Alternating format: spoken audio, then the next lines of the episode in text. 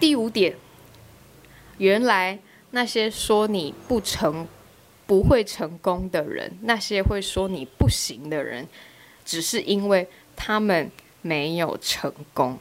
真的优秀的人，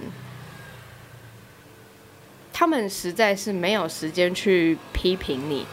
多半我认为会在你背后说你不好啦、批评你的人，可能是你的程度或你的能力在他们的水平的上下加减十公尺或者是十公里左右，他们心里可能会嫉妒，可能会看不起你，所以想尽办法想要把你拽下来。真的在。你很前面的人，那些真的有成就、有能力、有影响力的人，几乎都是愿意伸手拉你一把的。所以我觉得不要用没有来由的假设，特别是别人的想法哦，来衡量自己的价值。就像我刚讲的那个例子，我如果放弃了，我如果接受了我妈妈的责骂，而相信妈妈说的，你去交换学生根本不会有帮助，你就只是去上课。你同样也是在台湾上课，你在台湾上课还可以不用延后毕业，或者是不用影响到你的学科。如果我相信这样的说法，我不会继续连续申请三年。但如果我没有坚持下去，我可能就没有去成了，没有去成。我就不会每天练习英文，没有练习英文，我就不会考到一个不错的成绩，然后进而得到许多家教的机会，一直到现在，我在镜头面前跟你们分享英语教学的心得。在第六点，原来钱可以解决大部分的事情哦。我想，应该听众，如果你已经是工作几年的人，你会觉得我在讲废话，但是我大概。在出社会的一两年的那个阶段的时候，我有一点没办法接受这件事情，因为我觉得好世故哦，为什么钱就可以解决大部分的问题？钱不只可以解决大部分的问题，它可以还可以解决家家庭的问题、教育的问题、恋爱的关系、婚姻的关系哦。我记得我高国高中那一阵子，家里有很长一段时间是陷入经济的困境的。那我高中、大学都是读私立学校，高中三年，大学四年，我都是贷款读书的。我只记得那时候在高中在家里的时候，我在写功课，我每天都听到家里没有钱的这种句子。那我高中要毕业旅行的时候，我也没有钱去。然后同学就会说：“为什么你不去？”我也不好意思说，因为我家没钱。甚至是高中老师会说：“现在现在高中是不用花学费了。”那天去罗东高中才知道，原来现在十二年国教，你是只要付杂费，差不多不到一万块就可以了。但是我高中的时候，因为有学贷，又要对保，每次学期的。一开始或结束之后要有一个对保的程序，老师就会说：“呃，那个就学贷款的同学记得要对保哦。”我现在开始念他们的名字。我记得那时候应该只是要提醒同学要做什么啦，但是老师绝对不是不好的意思，就是不不是那种要特别点名说哪些同学的经济不好。但是我那时候高中生的我，我觉得好自卑哦！我真的听到老不是心里都会默默祈求说：“老师，我知道我有，但是你不要念到我的名字，念小声一点，不要念，不要念，拜托！我不想让我最好的朋友知道我家里没钱。”也也是因为这样，也是因为这样，我从我呃高中三年，大学四年，而且都是私立的，是真的。非常非常花钱，我到现在也还没还完，但是正在正在路上啊，正在路上啊。但是也因为这样的经济上的贫穷，让我在大学的时候，我必须要很早就能够侦查到这件事情对我人生来说的重要先后顺序。贫穷让我十足的认清现实，让我知道我必须脱离平庸这个阶层，我必须要奋力一搏啊！贫穷的经济可以让我浑身解数，就是要赚钱，或者是就是要把自己养活。所以我我也非常感谢，非常感谢那时候我们遇到的，我们家遇到的这样的困难，让贫穷成为我最好的大学。大学的四年以来，我学到最多的，其实不见得是学校的学科哦。我觉得学到最多的，反而是我在大学之中跟不同的老板打工或做事情而学到的是的，而学到的能力啦。那有些人他们的经济蛮富裕的，没有什么需要担忧的，但他们也会面临另外一种贫穷，叫做能力的贫穷啊。因为他们没有经济的贫穷，所以你可能会有一点不知道自己可以往哪个方向去前进，或者是你会失去动力把自己推向前嘛。但呃，如果如果你是这样情况的人，其实我想恭喜你，因为你不用面临最可怕的贫穷，叫做经济的贫穷，你只是在面临能力上的贫穷。你比很多人已经走在前面了。如果可以的话，你试着去挑战不同的事情，不一定要跟你的领域相关。我觉得很多人会认为。用一种先入为主的观念是，我今天就是一个老师，所以我的生活就是怎样而已，我的生活圈就非常小。我今天就是一个护理师，我的生活就是接触医师、病人、护理长。不要用这种因为所以这种思维来牵制住你想做的事情哦。我觉得这是一个思维上的一个瓶颈啊。你不能这样想。谁说护理师不能跳热舞？谁说学生不能开公司？谁说员工不能偷偷创业？大概大概是这个意思啦，大概是这个意思。第七，原来现在不旅行，以后只会越难越越来越难去旅行。我以前一直想要赶快赚钱，赶快赚钱，努力赚钱。刚毕业的时候，我同时做三份工作，薪水大概就四万五吧，三份加起来四万五。去中和兼个家教，然后去板桥兼个家教，去木栅兼个家教，南京东路兼个家教，忠孝新生兼个家教，然后白天再上我。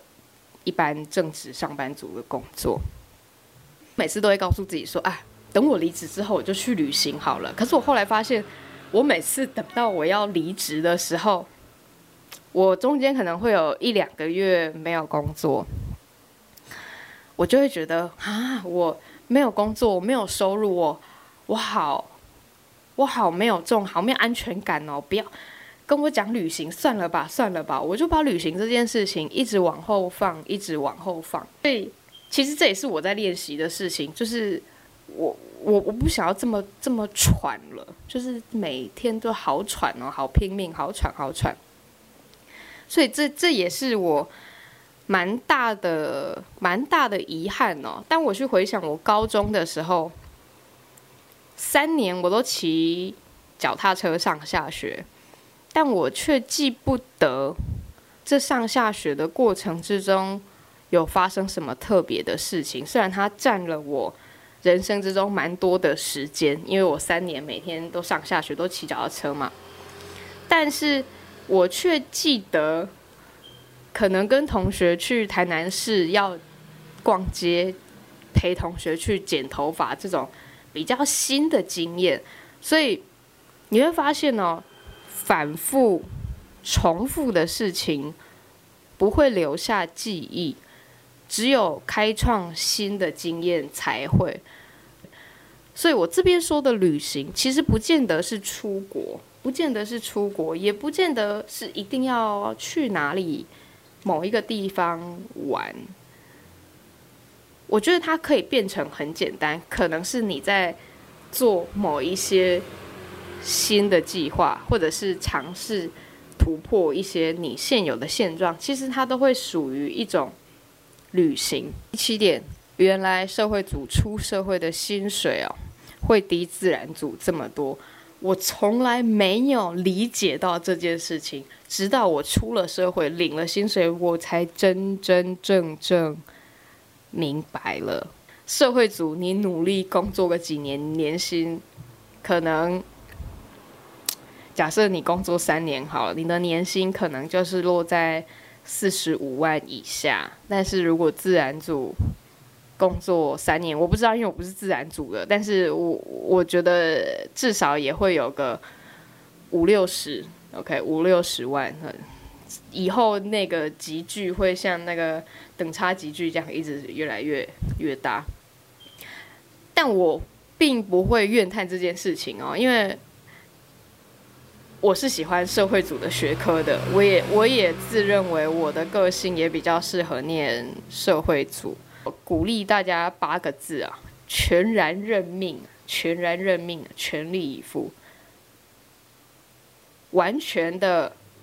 接受自己的不足，也接受这个现实给我们的挑战，做你能做的事情。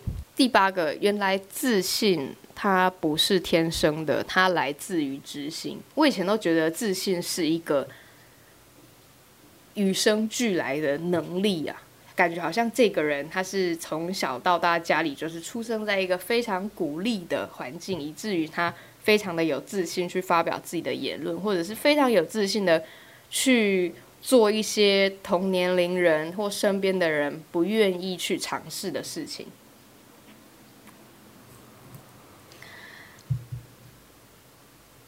但我要告诉你啊，你记得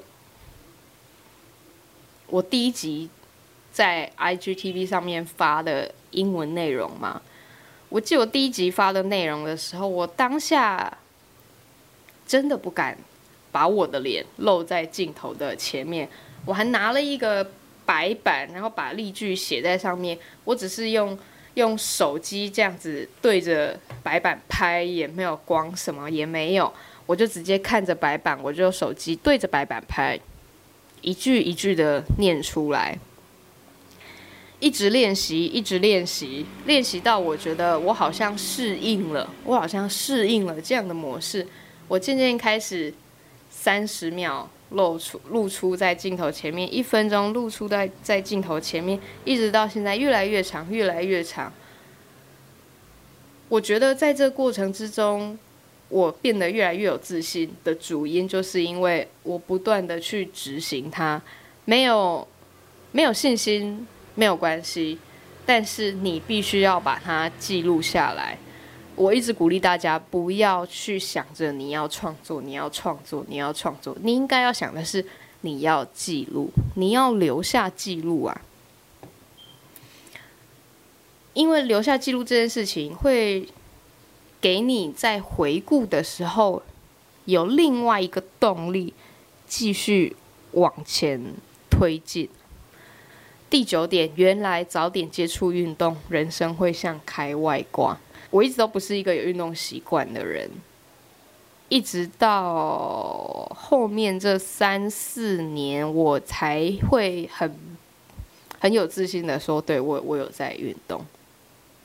但我还是会觉得，如果早知道运动这么好处，有这么多的好处，可以让人这么的开心，或可以让人这么的有自信。可以让人的身形看得越看起来越来越漂亮，你会有更多的选择，你会有更好的伴侣的选择，你会有更好的工作的选择，你会得到薪水比较好、比较待遇比较好的工作的机会也稍微的高一点。那稍微为什么要念稍微？稍微的高一点，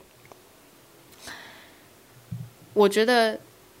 可以的话，尽早尽早去选一样你喜欢的运动。如果你现在喜欢的是个人运动，你可以再选一个多人的运动，不，现在不能乱讲多人运动，就是如果你是个人运动，比如说游泳、慢跑，这是属于个人的运动，但团体的运动就会是打羽球、打网球。然后桌球等等这种团队的运动，其实它都会影响你不同的心理层次啦。所以其实我现在也想要多多接触团体的运动，因为我大部分都是在做个人的运动。所以在又回到刚我一开始讲的那一点，原来内涵不重要，外表才重要，也可以回扣连到这一题。如果可以早一点接触，人生会像开外挂，因为人学习着打扮自己，我觉得是一个功课哦，是一个功课。以前在十二十岁之前，或者是你如果再讲快一点，大学毕业以前，其实你的漂亮与否都是你的父母亲给你的，但是你大学毕业之后，你要继续漂亮。是要每一个人自己去打造的，不管你是男生女生，不管你是什么职业，不管你是什么样的家庭背景，我觉得打扮自己，这是一个呃，就像是你要学着理财的重要性，你要了解自己的身体，你要知道自己。不是说主流的那种漂亮就是漂亮，是你要了解自己有哪个优势去展现那一块。你如果你如果是比较大的、比较比较胖或比较快的人，你可以用其他的方式去做修饰，或者是其他的方式去凸显你那个漂亮的地方。第十点也是我的最后一点。原来大学的四年就是拉开人生距离的四年。我觉得大学这四年，你做了什么事情，你尝试了什么事情，会决定你一生看待任何阶段的心态，会决定你那个心态要怎么去面对。